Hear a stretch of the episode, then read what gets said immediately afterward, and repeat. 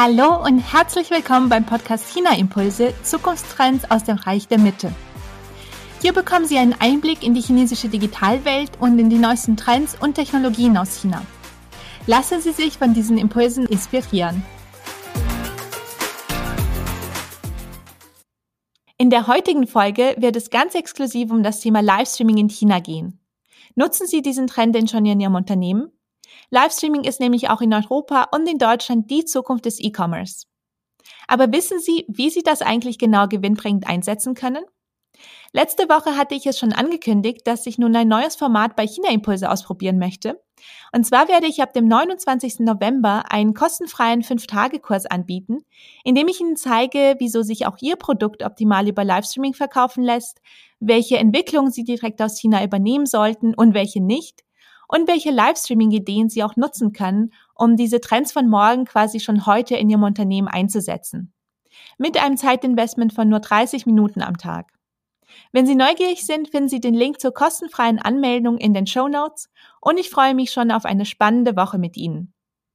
Aber nun erstmal viel Spaß beim Hören der heutigen Podcast-Folge. Mein Name ist Alexandra Stefanov und ich spreche heute mit Clemens Wagner. Er lebt in Taipei. Ähm, er ist Head of Account Management bei Oddity Asia. Das ist ein äh, Full-Service E-Commerce und digitaler Partner für China. Und er spricht heute mit mir über das super aktuelle Thema Livestreaming E-Commerce. Clemens, ich freue mich, dass du heute live aus Taipei mit mir sprichst. Hallo Alexandra, ich freue mich auch sehr, dass wir das heute geschafft haben. Sehr schön. Ja, ich bin schon sehr, sehr gespannt auf unser Gespräch, weil das ja sehr, sehr aktuelle Themen sind ähm, hier. Aber ich fange mal mit einer Basic-Frage, sage ich mal, an zum Thema Livestreaming. Ich höre das immer noch äh, recht oft, dass Livestreaming in Deutschland mit diesem altbackenen Teleshopping verglichen wird. Was würdest du aber sagen, welche Unterschiede gibt es denn eigentlich zwischen Teleshopping und Livestreaming? Vielleicht auch welche Gemeinsamkeiten, aber welche Unterschiede gibt es da auch? Ja, ich glaube, das ist eine gute Frage. Und ähm, ich glaube, wenn wir uns das anschauen wollen, ist es besser, fast noch mal ein bisschen mehr Basic einzusteigen. Und ich würde mal versuchen, so ein, so ein Bild vom Livestreaming in China allgemein zu zeichnen, bevor wir uns näher auf die, auf die Unterschiede ähm, oder ja, um die Unterschiede kümmern. Ähm, ich glaube, was ganz wichtig ist, sich vorzustellen, ist, dass das Livestreaming in China wirklich riesig ist. Also wir reden hier von einem Umsatz äh, 2021 von geschätzt 150 Milliarden Euro. Ähm, das ist ein Riesenmarkt und keine Randerscheinung, sondern wirklich ein ganz großer Teil des E-Commerce-Businesses in China. Ähm, was, glaube ich, Teleshopping in Deutschland niemals war. Ich glaube, Teleshopping war nie ein wirklich integraler Bestandteil der Handelslandschaft in Deutschland. Ähm, was man wissen muss in China ist, dass der Übergang zwischen Shopping-Plattform und Social-Plattform wahnsinnig fließend ist. Also alle großen Shopping-Plattformen haben integriert eigentlich ihr eigenes Social-Media-Netzwerk, ähm, wo man Leuten folgen kann, wo man Beiträge veröffentlichen kann, sei es Videos oder Text oder längere Beiträge. Das ist alles in den Shopping-Plattformen drin. Und auf der anderen Seite habe ich Social-Media-Plattformen, wo das Shopping schon integriert ist. Ähm, und diese Plattformen bieten dann eben auch Livestreaming an. Und in diesen Livestreams werden dann Produkte vorgestellt und verkauft. Und auch hier ist es wichtig, sich das einfach mal ein bisschen vorzustellen. Also ich habe ein ganz normales Videofenster, wie ich das auch von Instagram kenne. Ich habe da jemanden sitzen, der ein Produkt vorstellt. Und alles, was ich brauche, um diesen Shopping-Aspekt jetzt ins Livestreaming zu bringen, ist integriert. Also ich habe eine Liste von Produkten, die ich da kaufen kann. Die kann ich ausklappen und ich sehe alle Produkte, die jetzt gerade vorgestellt werden sollen, mit Preis und allem drum und dran. Ähm, ich habe eine Möglichkeit zu chatten, also es gibt ein Chatfenster, ich sehe die Nachrichten von den anderen, anderen Teilnehmern in diesem Chat, ähm, kann darauf antworten, kann auch Antworten erhalten. Ich habe meinen Einkaufswagen auch, mein Shopping Basket direkt in diesem Chat. Ähm, und ich muss praktisch für alle Shopping-Maßnahmen, die ich da selber treffen will, überhaupt nicht dieses Livestreaming verlassen. Ähm, und das ist halt schon etwas, was sehr einzigartig ist und, glaube ich, wichtig zu erwähnen, weil man das gar nicht kennt von westlichen Plattformen. Ich muss also nicht den Stream zumachen und dann in einen Shop gehen und dann dort einkaufen, sondern ich kann das alles direkt in einem Fenster machen. Und das ist wahnsinnig erfolgreich und es ist getrieben dadurch, dass zum einen hier wirklich gute Preise in der Regel angeboten werden. Ähm, das heißt, es hat einen Preisvorteil, in diesen Streams zu kaufen. Auf der anderen Seite werden Produkte natürlich sehr detailliert vorgestellt. Also dieses Videoformat wird voll ausgenutzt, Produkte werden vorgestellt, erklärt. Ähm, das führt natürlich auch dazu, dass Konsumenten hier eher in der Lage sind, überhaupt eine Kaufentscheidung zu treffen.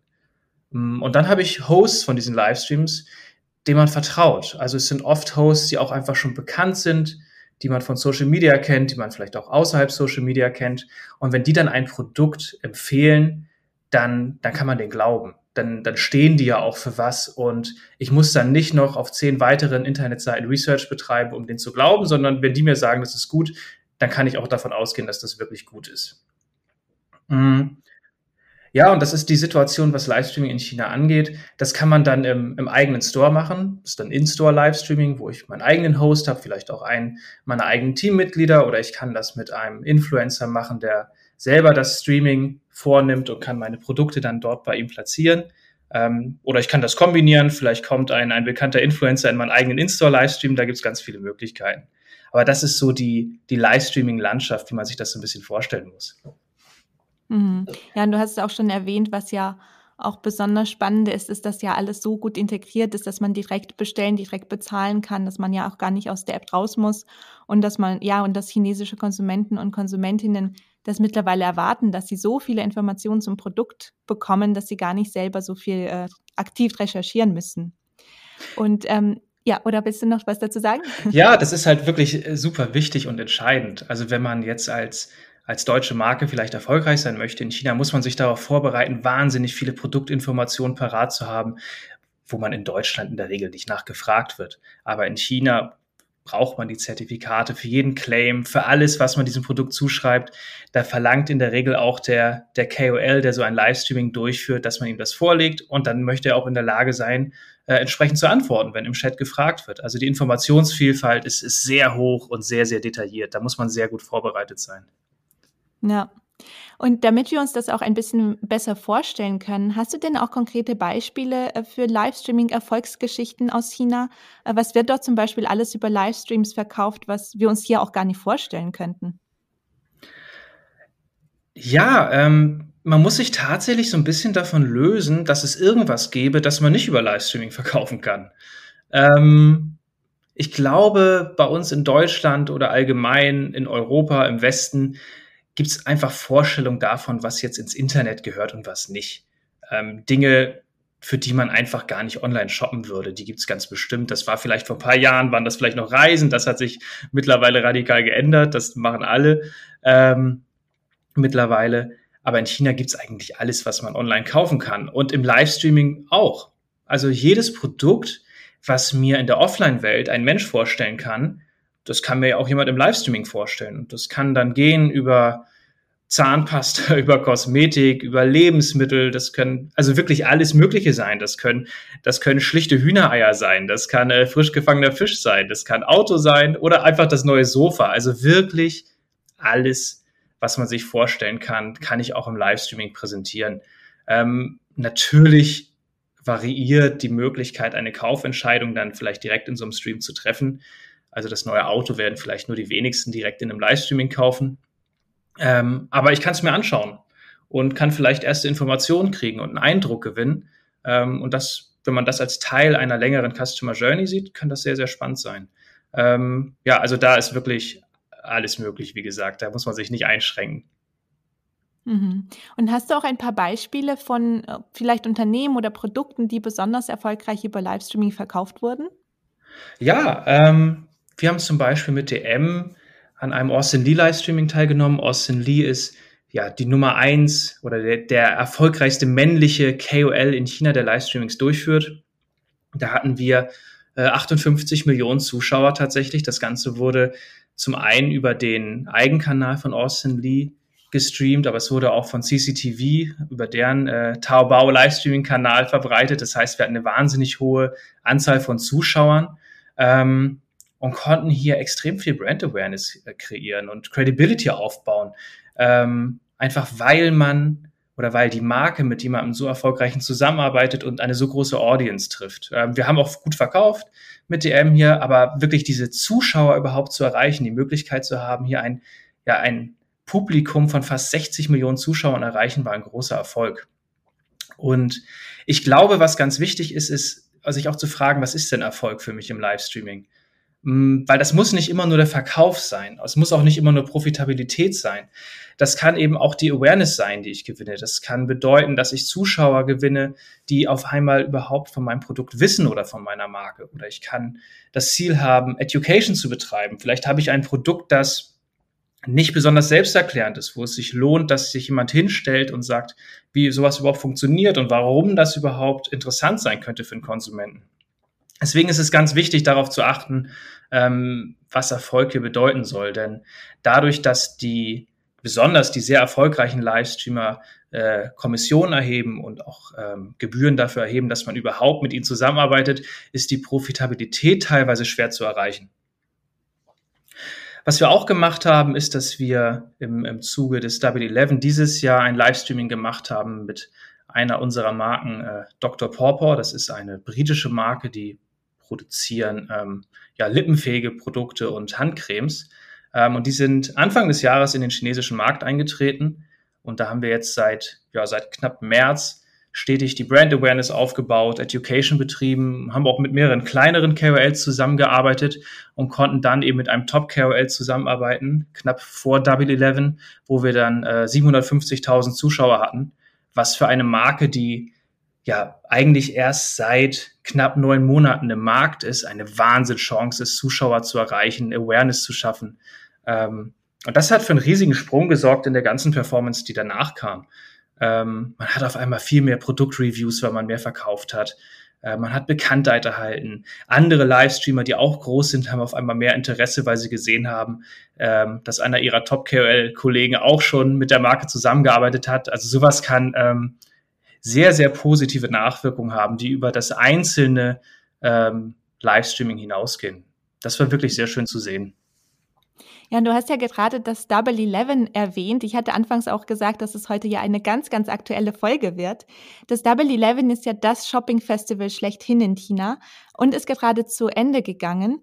Kannst du vielleicht ein bisschen was dazu sagen, was das Double Eleven überhaupt ist, damit sich die Zuhörer und Zuhörer das auch äh, vorstellen können und dann äh, uns auch sagen, welche spannenden Livestreaming-Entwicklungen es dieses Jahr gab? Ja, Double Eleven ist also das Shopping-Festival in China. Ähm, es gibt mehrere große Kampagnen, die für den chinesischen E-Commerce-Markt entscheidend sind. Aber Double Eleven ist wirklich das eine riesige Event. Ähm, Double Eleven, das ist äh, so benannt, weil es tatsächlich das Hauptevent am 11.11. .11. hat. Die ganze Kampagne ist seit zwei Jahren so aufgebaut, dass sie äh, über mehrere Wochen läuft. Aber der 11.11. .11. ist immer noch das eine Hauptverkaufsereignis und war anfangs so ein bisschen platziert als ähm, der Valentinstag für Singles. Also diese, der 11.11., .11., die ganzen Einsen hintereinander stehen dann praktisch für, für den Singles Day und das ja selber belohnen, dass man keinen Partner braucht, um sich was Gutes zu tun. Und das hat sich dann über Jahre wirklich zu einem sehr, sehr großen Shopping-Event entwickelt auf allen Plattformen. Ja, und dieses Jahr war wirklich auch, auch was Livestreaming angeht, ein, ein sehr spannendes Jahr. Ich würde fast sagen, das Jahr des Livestreamings. Ähm, natürlich war Livestreaming auch schon im letzten Jahr wichtig. Aber die Signifikanz, die das bekommen hat, die war wirklich extrem hoch dieses Jahr. Wir haben das gesehen. Ähm, so, ein, so eine Kampagne ist aufgebaut in mehreren Phasen. Da gibt es zum einen ganz am Anfang den Pre-Warm, das heißt in meinen Store-Seiten, auf meinen Social-Media-Kanälen, ja, pre-warme ich praktisch die Konsumenten, teile ihnen mit, hey, da kommt was auf euch zu, die Kampagne kommt, die und die Produkte haben wir, ähm, die und die Produkte sind spannend für euch. Das ist eine Phase, die am ganz am Anfang steht. Dann gibt es ein Pre-Sale, wo man die attraktiven Preise zu dieser Hauptkampagne schon direkt kommuniziert und Konsumenten sind in der Lage, sich so ein Deal dann schon zu sichern. Das heißt, wenn ich einen besonders guten Preis habe, dann kann sich ein Konsument diesen sichern, indem er sagt, okay, ich möchte das definitiv kaufen und dann zehn Prozent des Kaufpreises beispielsweise schon hinterlegt und überweist. Und damit ist aber garantiert, dass die Person dann kaufen kann, wenn es soweit ist und nicht um Mitternacht am Rechner sitzen muss oder am Handy äh, und dann direkt zuschlagen muss, sondern da ein bisschen mehr Sicherheit drin hat. Und am ersten Tag dieses Presales gab es dann Livestreamings von den zwei größten KOL. Das ist einmal der Austin Lee und das ist Via, also der erfolgreichste männliche und die erfolgreichste weibliche Livestreamerin. Und die Größe, die das angenommen hat, hat es vorher noch nie angenommen. Also was wir gesehen haben, ist, dass knapp 50 Prozent des ganzen Traffics auf Alibabas Plattform ist in diese Livestreamer gelaufen. Ähm, Austin, die hat zwölfeinhalb Stunden gestreamt, via knapp 15 Stunden, nicht immer in Person, also die haben dann natürlich auch ein großes Team, die haben dann ab einem gewissen Punkt übernommen, aber da wurden Milliarden Dollar Umsätze jeweils im ersten Livestreaming gemacht. Das sind wirklich große Dimensionen gewesen. Average Basket Value hat man gesehen von knapp 50 Dollar. Ähm, also wirklich signifikant große Livestreamings. Ähm, ja, und eine, eine große Konzentration.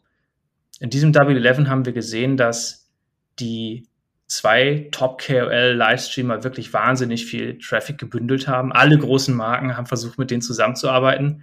Ähm, ja, sehr spannendes Jahr, muss man sagen. Und bisher so noch nie da gewesen. Jetzt sind wir alle sehr gespannt, wie sich das weiterentwickelt, ähm, ob der Trend sich fortsetzt in dieser Konzentration oder ob in Zukunft auch wieder äh, kleinere KOL hier den entsprechenden Erfolg haben können. Hm, ja, wenn man diese Zahlen hört, die man sich hier fast gar nicht vorstellen kann, fragt man sich echt, wo das noch hinwachsen kann. Aber ja, du bist ja ähm, mal eine ganz andere Frage vielleicht. Du bist ja im, in erster Linie mit der Vermarktung nach China beschäftigt, aber du kennst auch die aktuellen Entwicklungen bei den deutschen Kunden, weil ihr ja auch viel mit deutschen Kunden zusammenarbeitet. Und ähm, auch hier in Deutschland, weil du ja erwähnt hattest, diese großen Zahlen aus China, die man sich hier ja nicht vorstellen kann. Deswegen so ein bisschen der Schwung nach Deutschland, was es hier auch geben könnte oder wie sich das auch hier entwickeln könnte. Es gibt ja schon so ein paar Marken wie Chibo, ähm, die sind recht früh in, diesen, in dieses Livestreaming-Thema eingestiegen, auch in Deutschland. Aber es ist, das ganze Livestreaming E-Commerce ist hier ja noch gar nicht so weit verbreitet wie in China. Was würdest du denn sagen, warum sind wir in Deutschland so hinten dran, wenn man diese ganzen Geschichten aus China hört? Und woran scheitert es auch bei uns hier, äh, Livestreaming in diesem Ausmaß wie in China einzuführen? Also klar, die Zahlen können wir hier einfach nicht erreichen, aber auch so von der Ausbreitung her. Ja, ähm, ich würde so anfangen und sagen, äh, was wir auch immer sagen, wenn wir dann eine Marke, die vielleicht aus dem deutschsprachigen Raum kommt, wenn wir die nach China bringen, man kann nicht alles eins zu eins übertragen. Ähm, man muss eine Brand anpassen, muss Kommunikation anpassen. Und ich glaube, genauso ist es auch bei so technologischen Trends. Ähm, sich den Stand in China anzuschauen und zu sagen, ähm, weil Deutschland das noch nicht so weit hat, ist es irgendwie gescheitert. Ich glaube, der Bedarf kommt jetzt erst auf. Und was man sehen kann, ist, dass viele Marken damit experimentieren ähm, und dass es jetzt eben aufkommt. Und ich glaube, da ist der gesamte Markt auf dem, auf dem Weg, das einzuführen. Und die Wichtigkeit wird definitiv in den nächsten Jahren steigen. Mm, aber ich glaube schon, dass man sich auch so ein paar Faktoren anschauen kann, die dazu führen, dass das ein bisschen ja, zeitverzögert ist vielleicht. Ähm, das eine ist vielleicht das Thema, das wir ganz am Anfang hatten, ähm, nämlich dieser Vergleich zum Teleshopping. Ich glaube, Teleshopping hat nicht immer nur ein super Image gehabt. Du hast selber gesagt, das altbackene Teleshopping. Und vielleicht ähm, liegt es ein bisschen daran, dass man ein, ein Image hatte, das so Verkaufssendungen, wo, wo eine Person dann spezifisch ein Produkt vorstellt, auch mit dem Ziel, dass dann verkauft wird, einfach nicht das beste Image haben und dass das ein bisschen Zeit gebraucht hat, ähm, über diesen Tellerrand hinauszudecken und auch in anderen Formaten zu, decken, äh, zu denken, um das äh, interessant zu finden. Aber was wir jetzt sehen, ist ja, dass, wie du schon gesagt hast, Shibo, aber auch Otto und DM ähm, hier an ja, an Formaten arbeiten und experimentieren und auch investieren, um ihre eigenen Wege zu finden. Deswegen glaube ich, da sind wir definitiv dabei, das zu überwinden. Ähm, ein anderer Faktor, glaube ich, ist, dass, dass China sehr plattformgetrieben ist. Also wir haben zum Beispiel Alibaba, die haben einen, einen Market Share im E-Commerce von über 60 Prozent und damit natürlich einen riesigen Hebel, wenn die selber ihre eigene Livestreaming-Lösung entwickeln das lohnt sich praktisch sofort in dem Moment, wo diese Lösung auch nur ein bisschen erfolgreich ist. Und in Deutschland haben wir, glaube ich, immer noch viele kleinere Shops. Natürlich gibt es auch größere, aber der E-Commerce ist schon recht dezentralisiert. Ähm, das heißt, diese Skaleneffekte treten vielleicht für kleinere Shopbetreiber gar nicht auf. Ähm, da gibt es durchaus Partner, mit denen man sowas dann umsetzen kann im eigenen Shop. Wir als Oddity arbeiten zum Beispiel mit Bambusa zusammen, um solche Lösungen anzubieten. Ähm, aber es ist nicht so ganz einfach. Und wenn man so eine große Plattform wie Taobao hat, wo, wo die Lösung integriert ist und ich mit einem Klick diese Lösung nutzen kann, ist das natürlich schon ein immenser Vorteil. Ähm, was auch spannend ist, ist, das hatte ich am Anfang schon erwähnt, Shopping-Plattformen in China sind social. Das heißt, die Leute sind erstens ja sowieso auf den Plattformen, weil sie das kaufen wollen. Es ist eine Shopping-Plattform. Das heißt, das Mindset der Menschen dort ist, ich gucke mir Produkte an und ich möchte auch ein Produkt kaufen. Sie sind aber auch da, um sich selbst zu unterhalten. Und das ist eine ganz spannende Kombination. Und wenn dann ähm, vielleicht eine Notification aufpoppt, ähm, eine Marke, der ich folge, die macht jetzt gerade ein Livestreaming, dann ist der Weg, diesem Livestreaming zu folgen und dann vielleicht auch was direkt dort zu kaufen, ein bisschen kürzer. Ähm, wenn ich jetzt zum Beispiel versuche, auf Social-Media-Plattformen wie zum Beispiel Instagram diese Formate umzusetzen, dann habe ich ja Nutzer dieser App, die gar nicht dorthin gekommen sind, ursprünglich, äh, um was zu kaufen, sondern auf Social Media ist man aus anderen Gründen, um sich zu vernetzen, um sich Impressionen zu holen. Das heißt, der Shopping-Faktor ist dort eigentlich nachgelagert. Und ich glaube, das macht schon viel aus. Ähm, ja. Und ich glaube auch, die, die Shopping- oder die Social-Media-Plattformen in China haben eben die Shopping-Lösung schon, schon noch weiter integriert als die westlichen Plattformen. Und auch das ist ein Vorteil. Ähm, aber was ich von hier aus sehen kann, ist, dass Deutschland da definitiv auf dem Weg ist. Da wird viel experimentiert. Und ich bin mir sicher, dass sich da in den nächsten Jahren wahnsinnig viel tun wird. Denn das Format ist super und ähm, deswegen wird sich bestimmt durchsetzen. Ja, das stimmt. Ich glaube auch, wie du sagst, dass die, die Plattform und die Integration gerade noch ein bisschen das Problem sind hier. Und das ist auch, finde ich, ein bisschen die Ausrede für manche Unternehmen, sich mit dem Thema Livestreaming gar nicht zu beschäftigen, weil sie sich das in China anschauen und sagen, ja, aber bei uns kann das so gar nicht funktionieren und deswegen fangen sie damit erst gar nicht an. Aber erstens glaube ich, dass diese Plattform oder solche Plattformen auch bei uns eingeführt werden ähm, demnächst. Und außerdem glaube ich, ist es auch wichtig, dass man sich jetzt schon mit diesen Themen und Trends beschäftigt, damit man da ja auch vorbereitet ist, oder? Ja, ganz bestimmt. Ähm, und man will ja auch nicht late to the party sein. Also wenn jetzt äh, andere Shopbetreiber oder Marken schon Formate entwickelt haben, möchte man ja nicht dann erst anfangen, auch was zu entwickeln und dann vielleicht am Ende nur nachzuahmen, sondern jetzt dabei zu sein, ein bisschen zu experimentieren, vielleicht auch ohne so akuten Druck. Vielleicht sind die Erwartungen aktuell noch gar nicht so hoch ähm, einfach ein bisschen damit zu spielen und zu gucken, was kann ich machen und was funktioniert überhaupt für meine Brand. Muss das wirklich verkaufsgetrieben sein oder ist es vielleicht smarter, wenn ich einfach ein bisschen was erkläre oder wenn ich mein Werk zeige oder wenn ich die Leute zeige, die dahinter stehen? Da geht ja wahnsinnig viel und ähm, ich glaube, es ist eine verpasste Chance, das nicht einfach auszuprobieren. Ja, sehr, sehr gute Empfehlung. Ähm, wir haben ja hier äh, heute sehr viel über äh, das Thema B2C gesprochen, auch mit den Beispielen, die du erwähnt hast. Äh, wie sieht es denn aus? Du hattest ja auch gerade gesagt, mit, ähm, das muss nicht immer verkaufsgetrieben sein. Wie sieht es mit dem Thema Livestreaming im B2B-Bereich aus? Gibt es das auch im B2B-Bereich? Welche Entwicklung gibt es denn dort? Ja, das gibt es absolut. Und äh, ich habe ja auch die letzte Folge hier gehört. Du hast ja auch äh, da mit den Kollegen von äh, Avium äh, gesprochen über das Thema B2B-Vermarktung. Ähm, und genau wie die sehe ich das auch als absolut relevant im chinesischen Raum ein. Ähm, das geht so ein bisschen in die Richtung, welche Produkte gehören ins Internet? Und wenn wir sagen, in China gehören alle Produkte ins Internet, dann natürlich auch B2B-Dienstleistungen und Produkte. Ähm, ich glaube, Covid ist da natürlich ein großer Treiber. Der direkte Austausch ähm, in Zeiten, wo Reisemöglichkeiten etwas eingeschränkt sind, ist natürlich ein Riesenvorteil. Ähm, und ja, wie du schon meintest, wenn es nicht so verkaufsgetrieben ist, dann kann das ein guter Weg sein. Customer Journeys im B2B sind in der Regel länger. Das heißt, ähm, Kaufentscheidungen werden jetzt wahrscheinlich nicht in einem Livestream oder in einem anderen Streaming-Format direkt getroffen, aber man lernt sich kennen, man stellt seine Marke vor, man stellt seine Dienstleistung vor und dafür kann das extrem sinnvoll sein. Ähm, Alibaba, also die Plattform, die, die, die Hersteller in China mit Käufern im westlichen Markt verbindet, also eher OEM-Hersteller, die, sage ich mal, ja, Maschinenteile oder Maschinen oder sowas herstellen. Ähm, also Alibaba hat zum Beispiel Virtual Trade Shows, die finden regelmäßig statt, mehrmals im Monat mit verschiedenen Themenschwerpunkten. Und die sind dem Livestreaming auf Endkonsumentenportalen gar nicht unähnlich. Also ich kann dort auch hingehen, ist ein bisschen wie eine virtuelle Messe. Ich kann mich aber auch dann direkt unterhalten mit ähm, ja, Herstellern, mich direkt verknüpfen. Das findet statt, das ist eine spannende Entwicklung. Ähm, dann gibt's größere Hersteller in China, die auf ihren Websites und ihren WeChat-Applications äh, direkt auch Streams anbieten und dann sowas wie hauseigene Messen zum Beispiel veranstalten. Dann kann ich mir äh, im Livestream angucken, wie der neue Gabelstapler funktioniert oder der neue Kran. Äh, wie gesagt, die werden wahrscheinlich nicht direkt im Livestream gekauft. Ähm, aber es ist eine ganz spannende Möglichkeit, da Kontakte herzustellen. Ähm, was wir auch in Deutschland jetzt sehen, sowas wie Jobmessen finden natürlich auch digital statt.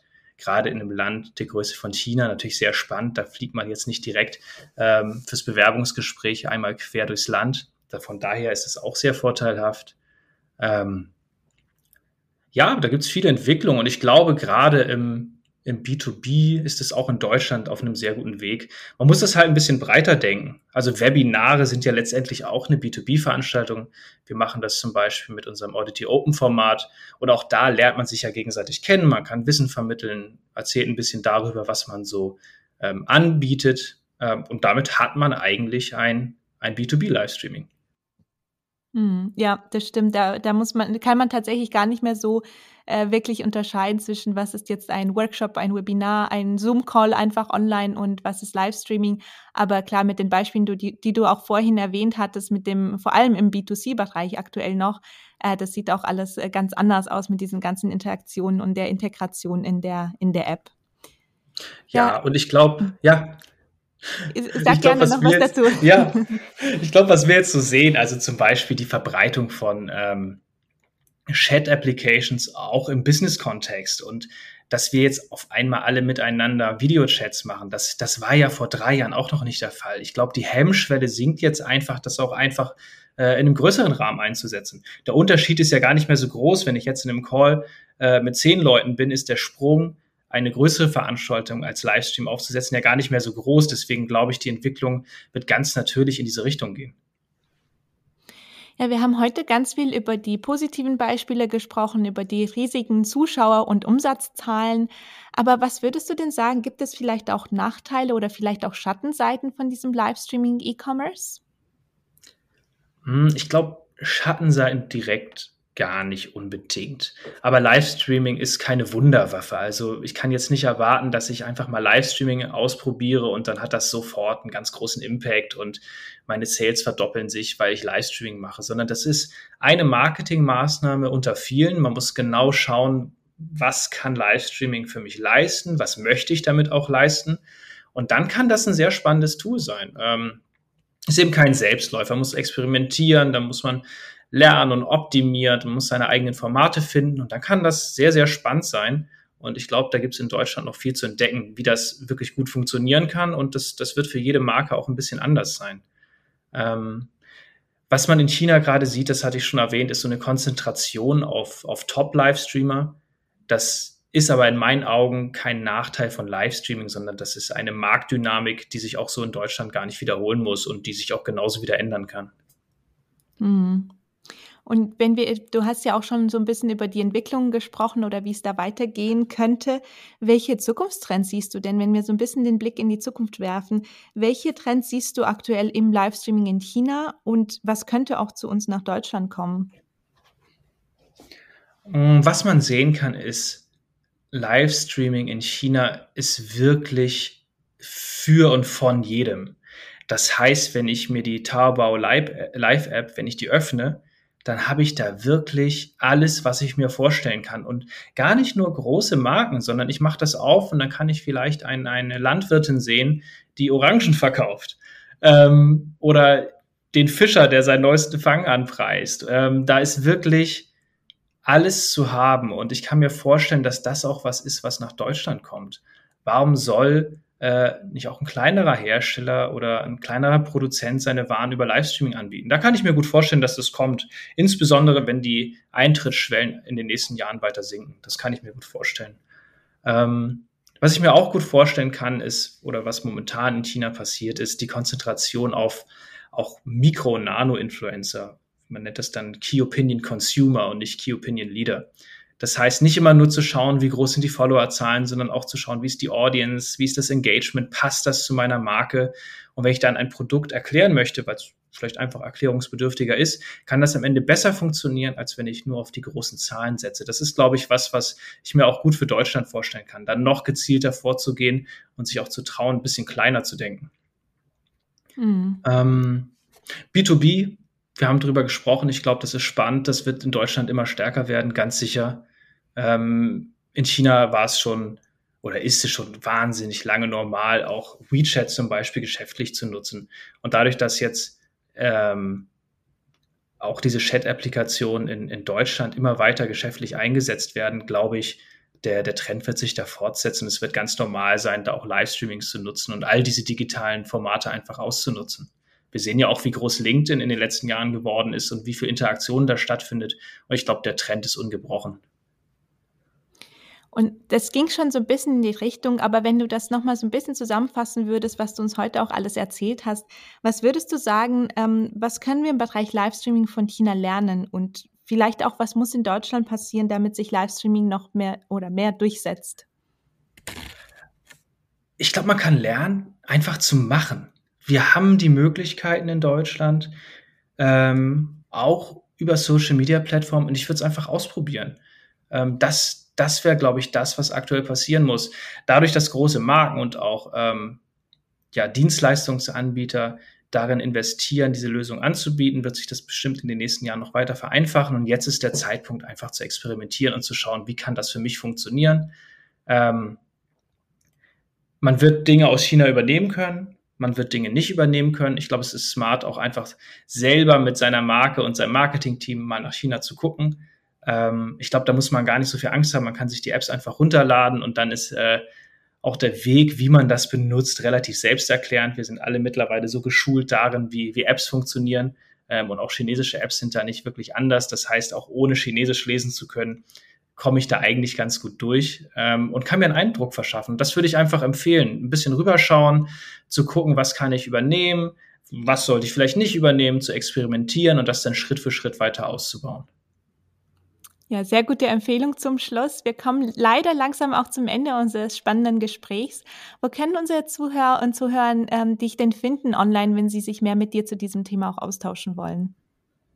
Immer gerne über LinkedIn. Clemens Wagner einfach suchen. Ähm, ich antworte, da freue ich mich sehr. Ähm, natürlich kann man auch noch mehr auf unserer Oddity Asia LinkedIn-Seite finden. Da veröffentlichen wir auch ja, kleinere Blogbeiträge, um zu informieren, was im chinesischen E-Commerce gerade so stattfindet. Ähm, genau, da kann man mich finden. Wunderbar, das verlinke ich natürlich in den Show Notes. Und dann noch zu meinen zwei Schlussfragen. Einmal, hast du eine Empfehlung für unsere Zuhörer und Zuhörer, äh, welche Internetressource sie sich anschauen sollen oder vielleicht auch welches Buch sie lesen sollen, um China besser zu verstehen? Ähm, wir haben mit Audity Asia gerade ein White Paper genau zum Thema Livestreaming herausgebracht. Also wenn man uns auf der LinkedIn-Seite von Audity Asia besucht, kann man das einfach mal anfragen. Das, das ist, glaube ich, sehr spannend und hat auch viele Details. Ähm, und dann ist meine Empfehlung wirklich einfach auszuprobieren. Ich glaube, das ist das Beste, was man machen kann. Die, die Applications, die, die sind nicht so weit weg von westlichen Applications. Und ähm, einfach mal durchklicken, schauen, wie sieht das aus und dann hat man schon wahnsinnig viel gelernt. Sehr gut. Das äh, werde ich dann auch noch, beziehungsweise eure Webseite werde ich auch verlinken, dann können sich die Leute das auch direkt anschauen. Und wenn du jetzt zum Ende noch eine kurze Auflistung machen müsstest, was sind für dich denn die aktuellen Top 3 Themen, Top 3 Trends in der digitalen Welt in China? Mm, gut, kurz. Also ich würde sagen, was gerade ganz groß ist, ist ähm, die Verbindung zwischen verschiedenen Plattformen. Das war lange nicht möglich und jetzt hat man die Möglichkeit, zwischen verschiedenen Social-Media-Plattformen und auch hin zu Shopping-Plattformen Links zu setzen und die ganzen zu verknüpfen. Ähm, das ist ein Riesentrend aktuell, der sich stark auswirkt. Dann denke ich, was schon relativ groß ist in China und immer noch größer werden wird, ist 5G, also das mobile Internet und das, was es ermöglichen wird. Da wird man wahrscheinlich in China auch ein paar Jahre voraus sein. Das wird wahnsinnig spannend, sich das anzuschauen, wie so Themen wie, wie automatisiertes Fahren sich da zum Beispiel entwickeln. Auch so Smart Cities, wie das alles gesteuert wird. Das wird spannend. Und dann ähm, Online to Offline, also wirklich die Verknüpfung des Digitalen mit der Offline-Welt. Ähm, wenn man in China ist, da sieht man, wie stark das schon ist. Wenn man zum Beispiel im Restaurant bestellt, dann funktioniert das in der Regel schon über eine WeChat-Application ähm, und nicht mehr über die klassische Karte. Das ist wirklich super spannend zu beobachten und äh, wird in China eben als Bereicherung und nicht als Konkurrenz begriffen. Das, ist, das sind so meine drei Trends, wo ich glaube, das wird immer wichtiger in den nächsten Jahren werden. Ja, sehr schöne Zusammenfassung. Clemens, vielen Dank, dass du heute hier warst. Alexandra, ich danke dir auch. Ähm, es war ein super Gespräch. Möchten Sie nun mehr zum Thema Livestreaming als Zukunftstrend hören? Melden Sie sich gerne für meinen kostenfreien 5-Tage-Kurs an unter dem Motto Aus Kunden werden Fans mit Livestreaming E-Commerce. Den Link finden Sie in den Show Notes und ich freue mich auf Sie.